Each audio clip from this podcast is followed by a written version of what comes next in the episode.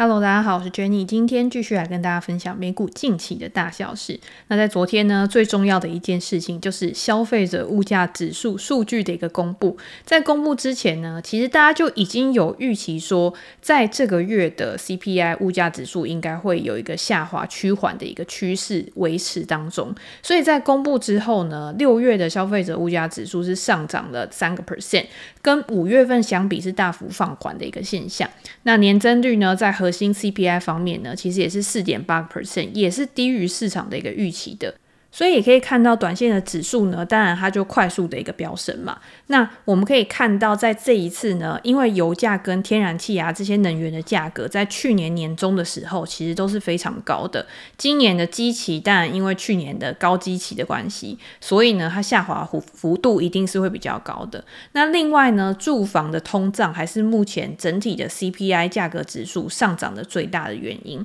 因为它占整个 CPI 的权重是非常重的嘛。还有像汽车保险啊，或者是你在外食的一个费用，在这个月呢，也还是有一个比较大的一个增长。那什么东西是下降的呢？就是像我们讲的机票跟二手车这两个价格指数呢，是在下滑的一个情况。总之呢，我觉得这个报告还是在大家的一个预期之内吧。但是如果你今天说七月就不会升息了，好像也不是这样。但是市场对于在下半年的时候会升两次的这个预期呢，是有降低的一个状况。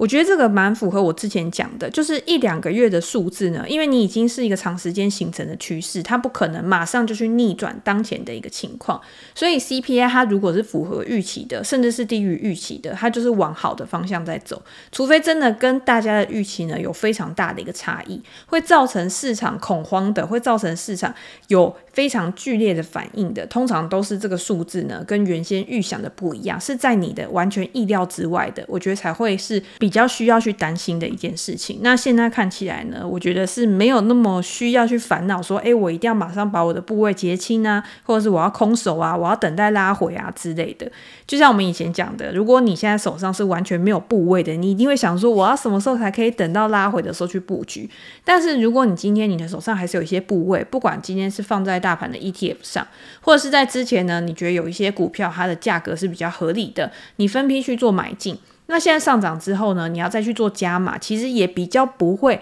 影响你自己的情绪或判断。好，那今天呢，我想跟大家分享的是 Howard Marks 霍华马克斯他最新的一个备忘录。我今天在看到的时候呢，其实我就觉得哇，感觉有一种醍醐灌顶的感觉。很想要赶快整理来跟大家做一个分享。它的标题呢是 Taking the Temperature，就是感受市场的一个温度，感受市场的热度或氛围吧。那他一开始的时候呢，他就有提到，他是为了要去准备他去年的时候接受《金融时报》的一个采访。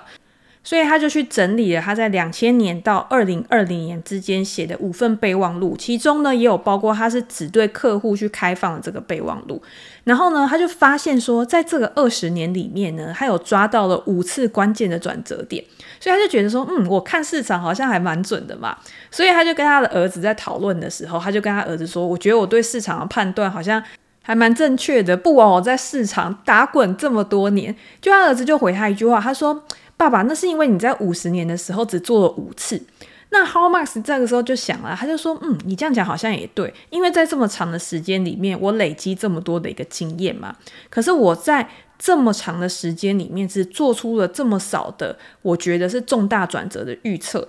那这几个转折点呢，要么在当时市场就是非常疯狂的上涨，是泡沫的那种等级；要么就是市场超级的悲观，是整个经济大萧条的那种情况。所有的人都已经不看好市场未来的一个发展了。所以呢，他在这个时间点，他就做出一些判断，或者是在提供给他的客户一些投资决策的时候，他现在看起来，当然他的一个准确率，或者是他在当下这个时机点一定是很好的。那他也整理了这五个比较重要的转折点给读者。第一个就是两千年的一月，因为在一九九九年的时候，那个时候像科技股啊、电信股啊，只要搭到 .com 网络这两个字呢，你就可以有非常漂亮、非常大的一个涨幅。他们已经不管说这家公司到底本来的业务内容是在做什么，或者是这家公司有没有赚钱，投资人呢已经陷入到一种非常疯狂的程度。只要今天呢，这家公司是做网络的，他们可以付出非常高的价格去买入这些公司的股票。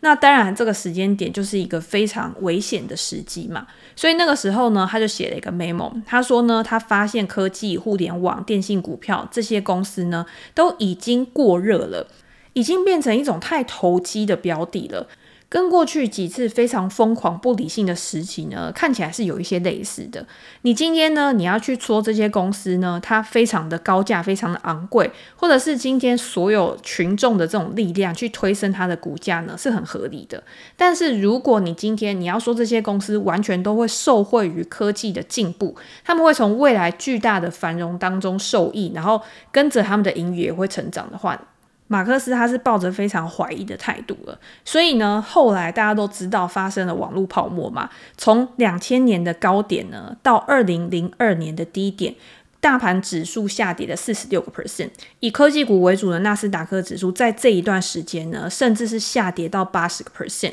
很多的公司已经完全就是膝盖斩，甚至已经消失在这个市场上面了。我们现在在讲网络泡沫呢，就是云淡风轻的带过。但是如果大家想想看，你是经历过那样子那么恐慌，或是那么悲观的一个时机，甚至是所有的公司，你所有你知道的公司都在跌的时候，那是有多么恐慌。好，那因为两千年的科技泡沫的事件，就是造成后来的一个经济比较萧条嘛。在二零零四年到二零零七年的时候呢，联准会它就是为了要去。挽救网络泡沫，它之后带来的非常悲惨的结果，所以呢，他就采取非常宽松的货币政策，把利率呢压到非常低的一个水准。这个时候呢，好，已经没有网络泡沫，但是他慢慢的在培养另外一个泡沫，就是房地产的泡沫。在二零零五年的时候呢，马克思他又写了一篇备忘录，在那一篇备忘录里面呢，他就大篇幅的在讨论房地产这个资产。他说呢，投资人在当下又忘了过去周期的一个教训，他们会认为说房价好像就会一直这样涨上去，甚至是在低利率的环境之下，他已经找不到那种好的投资资产了，所以他们会更偏好一些另类的资产，或者是呢，他们会更偏好一些高风险的资产，已经没有人呢维持他们原本的纪律。去买入优质或者是被低估的资产，那金融机构也没有扮演好他们的角色嘛，因为他们就一直把一些不良的贷款啊，或者是一些资产，他们打包成好像是一个很 OK 的东西，然后卖给他们的投资人。那当然，到最后我们也知道了，到二零零七年的时候，其实呢已经是有一点点危机的味道出来了。在二零零七年的时候呢，Har Marx 他又分享了一个备忘录。而且他又再次的提醒大家说，在当下那个市场啊，风险溢价是他见过最微薄的。也就是你今天你投资呢，你承担的风险跟它会带来的报酬，其实是非常不划算的一个时期。在那个时间点呢，不知道有多少人听了马克思的话，但是大家都知道，在二零零八年、二零零九年的时候，因为金融风暴的产生，贝尔斯登或者是雷曼他们的一个倒闭，甚至是联总会呢，他可能要去选择说，他到底要救谁不救谁，大规模的违约、大规模的裁员，整个企业就是一片都非常的惨淡。S M P 五百指数也从二零零七年的一千五百多点下跌了五十个 percent 以上，到二零零九年二月的时候呢，已经到了七百多点了。所以你就知道这个跌幅是非常大的。那你有没有可能在事前先预料到这样子的状况？我觉得以 Howard Marks 他的一个备忘录，或者是他在这篇文章里面讲的，我觉得是有可能的。好，到了二零零八年快年底的时候。我们刚刚有讲嘛，其实到二零零九年的时候才是低点，二零零八年有短暂的看起来好像是趋于平静的一个状况。那个时候呢，Howard Marks 他们就已经开始去募集资金。他们募集资金的目的呢，就是希望在这个危机开始慢慢的缓解的时候，他们可以有资本去投入到这个市场上面。所以不是一募集，他马上就把钱丢进去，而且他们那个时候有去思考说，好，我们现在到底是应该要投资呢，还是不应该要投资？现在这个阶段呢，到底是不是市场的一个底部？又或者是我有没有办法确定说未来会发生什么事情？可是大家也知道嘛，市场永远是充满不确定性的。你要知道你能掌握的东西是什么，跟你不能掌握的东西是什么。马克思说，你应该要从两个角度去看。第一个就是你觉得这个世界到底会不会毁灭？如果你觉得是的话，那当然你就是不用采取任何的作为嘛。但是如果你觉得这个世界是不会毁灭，或者是美国的经济未来将会继续的走下去的话，那你就应该去采取一些行动。因为如果今天你采取行动，但是事实上后面世界真的是毁灭了，那你今天你采取的行动也不会对你造成什么样的一个损失啊。所以他们那个时候呢，就开始去找到一些以长远来看具有好的体质，或者是它能够获利的公司，它的股价呢也是非常的合理，或者是它的债券是非常便宜的，他去把资金去配置在这些资产上面，为他的未来带来很好的投资报酬。在这一段时间呢，他们就持续的去投入资金，而且他们买入的公司呢，他们付出去的价格大概就是这些公司它净值的可能三分之一啊，或者四分之一，你就知道它是非常非常划算的资产，而且也是称为就是有安全边际的一种资产，因为你今天你用五毛可以买到一块钱的东西的话。再怎么样，它未来被清算，你还是可以拿到你本来投入的金额，甚至还有更多。好，时间呢，到了二零一二年的时候，虽然市场看起来是有复苏的一个迹象，但是如果你看从两千年到二零一一年这十二年来呢，每年平均的报酬率大概就是零点五五个 percent 而已，是非常非常低的。等于是你投入在股票市场呢，你是拿到非常微薄的报酬。在那个时候呢，马克思他就想到他以前读过的一篇文章，那篇文章的名称叫做《股票之死》。股票之死就是非常悲观的言论，也就是你之后呢，投资在股票市场上面，可能都不会赚到钱的。你可能就是要把资金去移到其他的标的上面，你不需要再投资股票了。但是事实真的是这样吗？如果你今天你把时间拉得更长来看的话，长期之下呢，股票市场还是可以为我们带来令人满意的一个报酬。可是，如果你把时间缩短，当然在短时间之内呢，可能有通货膨胀的因素影响，可能有一些危机事件发生的影响。所以呢，你在当下你会觉得是非常悲观、非常恐慌的。但是，Howard Marks 认为说，在这种时机点呢，你反而是应该要去逆向思考，你要去想说。当初在那种极度乐观的环境之下啊，每一个人他都疯狂的在追逐股票。那现在整个就是反过来嘛，现在就是非常悲观的一个情况，每个人都想要离开股票市场，每个人都想要把现金抓在手上。可是呢，当坏到不能再坏，情况不会再更糟的时候呢，也有可能跟之前一样会有转折啊，也有可能就会开始变得越来越好嘛。马克思以前常常提到的第二层思考，其实就是用在这边。因为如果你今天只有第一层思考的话，你就是非常看表面的一个现象，你可能看别人在做什么，你可能看现在市场上面呈现出来的一个样貌。可是如果你再往下深入去思考的话，第二层思考呢，他们知道群众的信念去塑造了当下的一个市场。可是如果这些信念呢，它是基于那种感情，而不是冷静的分析的话，那就表示说你在这个地方其实是可以找到机会的。所以马克思他在他的备忘录里面呢，其实也是鼓励大家说，你在这个当下应该是采取积极买进的一个立场。从二零一二年到二零二一年，S M P 五百指数的年报酬率可以达到十六点五个 percent。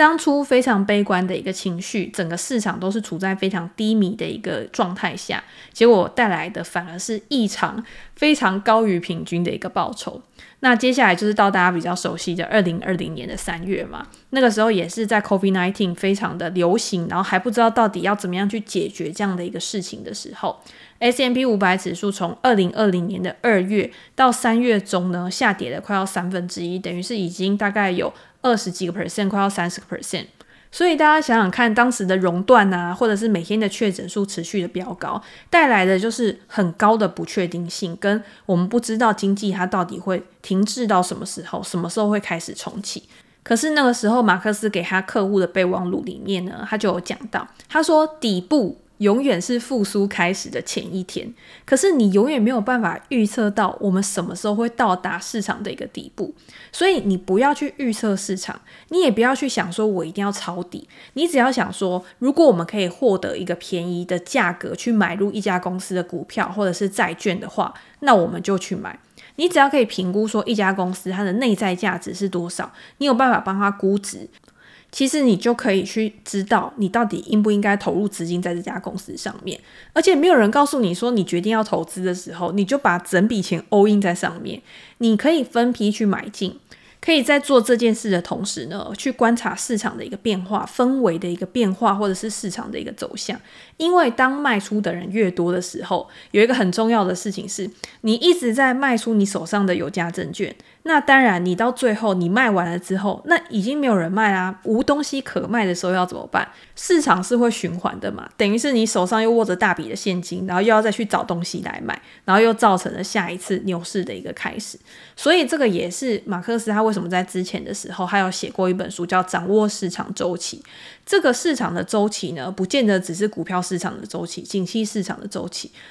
而是有包含非常多个不一样的周期，比如说像信贷周期也是其中的一种嘛。你只要可以掌握每一个周期的循环，你知道你自己处在什么样的一个位置上面，也可以更好的去做出决策。好，那我们刚刚讲的是前半部，后半部呢，然后 Max 他也回答了一个问题，他就说，那有些人也会问他，那你是怎么样可以去做到这么理性去面对市场，这么理性的去对这些公司做出估值？他说呢，你今天你要去思考。过去曾经发生了什么事情？现在又发生了什么事情？他们彼此之间是不是存在着重复的一个模式？如果今天历史是会重新用可能很类似的方式去重演的嘛？那你抓到一些规律的时候，你就可以更好的去做出决策。而且，我们如果去观察历史，我们也可以知道到底历史提供给我们的教训是什么，可以让我们避免再次的一个犯错。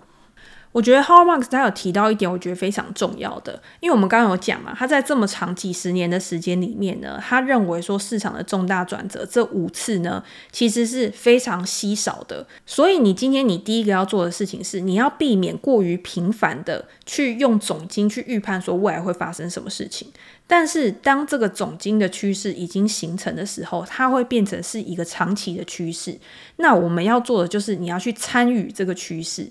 除了市场基本的知识之外，比如说经济数据的一个掌握，比如说像财务报表的一个分析，How Marks 他认为说最重要的是你要去了解投资人的心理，因为这个心理呢是造成市场波动或者是造成市场变化最重要、最关键的一件事情。所以你要懂得你要怎么样去辨别模式，你要去研究市场的一个历史，你要知道说有什么样重大的事件会去导致市场有更剧烈的一个反应。他们之间呢，是不是有存在着某种因果关系？那第二个就是呢，当市场变得比较极端的时候，极度的乐观或者是极度的悲观，那在未来呢，通常都会伴随着修正，也就是均值回归的一个现象。我觉得虽然说你没有办法知道到底什么时候会真的均值回归，但是也要知道的一件事情就是树不可能长到天上去嘛，很多东西呢，它都是有极限的。在过去呢，风险事件爆发、泡沫破裂的时候，就是因为这个资产的价格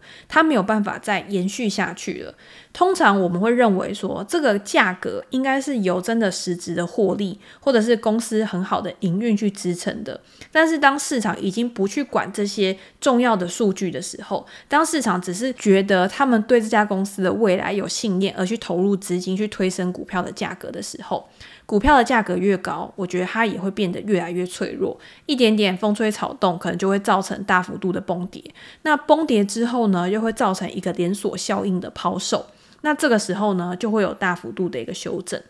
让它回到它应该有的位置上面。所以马克思他就有提到，你要去注意呢，市场上面所有的参与者，当大多数的人都非常乐观，只会觉得说事情只会越来越好，然后行情会越来越高，然后呢，AI 的发展可能会越来越好，这个是我自己讲的啦。你不管用什么样的价格买进呢，在未来都会赚钱的时候，那这个时候可能就是一个比较重大的一个警讯了。你不需要完全的去反市场，但是你要知道为什么这些人他要做出这些决策。以及他们在做出这些决策的时候，有没有什么样的盲点？你要一直不断的去逆向思考，保持怀疑，但是不是一味的去拒绝。你要知道在什么样的时间点去做什么事情是正确的。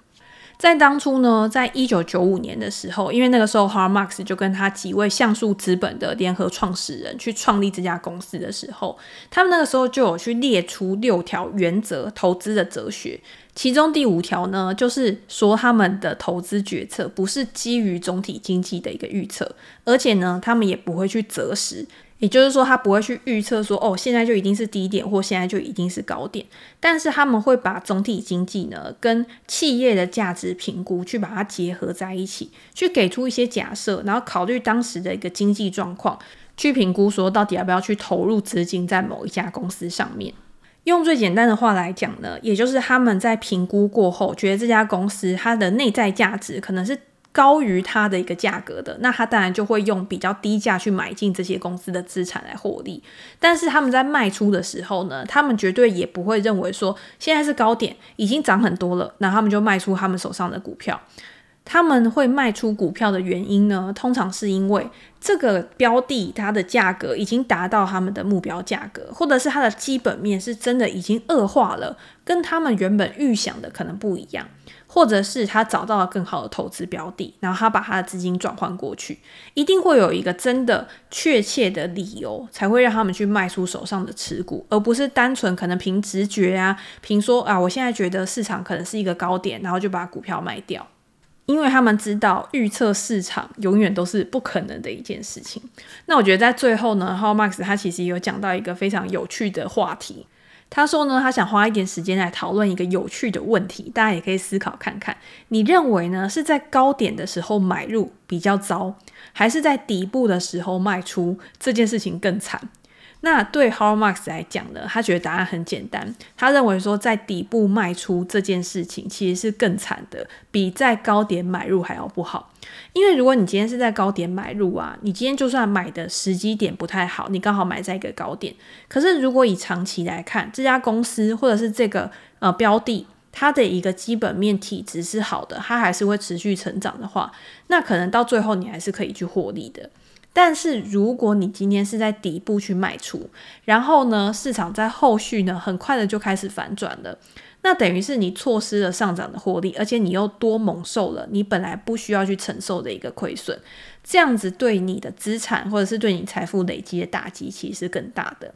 所以，如果你今天你知道了在底部卖出是最不好的一件事情的话，那就代表什么？那就代表说你在当初你买入的时候，你一定要更理性的，或者是更好的去思考、去评估这家公司的价值。更好的是，你可以在一个安全边际之下去买进的话，那这样子，如果未来因为市场啊、总体经济环境啊、各种意外的状况，导致资产的价格波动，那这些资产你抱在手上，可能还是会抱得比较稳、比较安心的。好，那说一下我自己的看法好了。我觉得其实读完这一篇备忘录啊，第一个你可以知道。市场的重大转折其实真的不是非常常见的。我们常会讲说，哦，好，二零二零年之后呢，大通膨，股债齐跌，到底二零零三年的时候呢，可能又要面临到下一个衰退。可是你没有去想的是，今天真的在短短的几年的时间，要再复制一个。大规模的崩盘几率到底是有多高？至少就我现在来看呢，我觉得几率是没有那么高的。那如果现在是疫情之后的一个复苏期，开启的新一阶段的牛市或者是一个成长周期的话，那现在我们就是在趋势上面嘛。你可能没有在二零二零年的时候参与市场，那也有人会说，哎，我也没有参与到二零零八，我也没有参与到两千年啊。但是你会发现的一件事情就是，市场长期就是往上走的。它虽然中间会有景气的一个循环，但是你永远不会错失上涨的机会。你在当下，你只要做出你应该做的事情就好了。那当然，你今天在选择标的的时候，你要怎么样更理性的去面对你手上的资产？你今天你要怎么样去评估它？你今天你要怎么样去观察市场上面所有人对于市场的看法？我觉得这个就是身为一个主动投资人，你应该要去做的功课。你既然你选择去做主动投资，你想要自己做决策，那当然你就要把这些因素综合起来，去做一个更好的投资决策。当然，你也可以觉得说，诶，今天投资只是我的一个，呃，在本业之外去。附加的一个增加资产的一个方式，你也可以选择去投资大盘，因为投资大盘是有过去很长时间的历史记录，可以告诉我们说，大盘可以为你带来大概多少的平均报酬率。所以我觉得不同的投资人他有不同的投资方法，但是你在看 How Max 的备忘录的时候，其实我们就可以知道。在投资的时候，应该要抱有什么样的心态？我觉得，包括像逆向思考啊，反过来想，或者是第二层思考，你要看见别人没有想到的那一面，你才有办法去获取额外的这个超额报酬。好，那今天呢就先跟大家分享到这边。如果大家有兴趣的话，也可以到 Howmax 他们的网站像素资本的网站上面去找到这一篇 memo 来读。那如果大家有任何的问题，或者是想要讨论的主题的话，也欢迎留言给我评价。我们在之后 Podcast 可以再拿出来跟大家做一个分享。那今天就先这样喽，拜拜。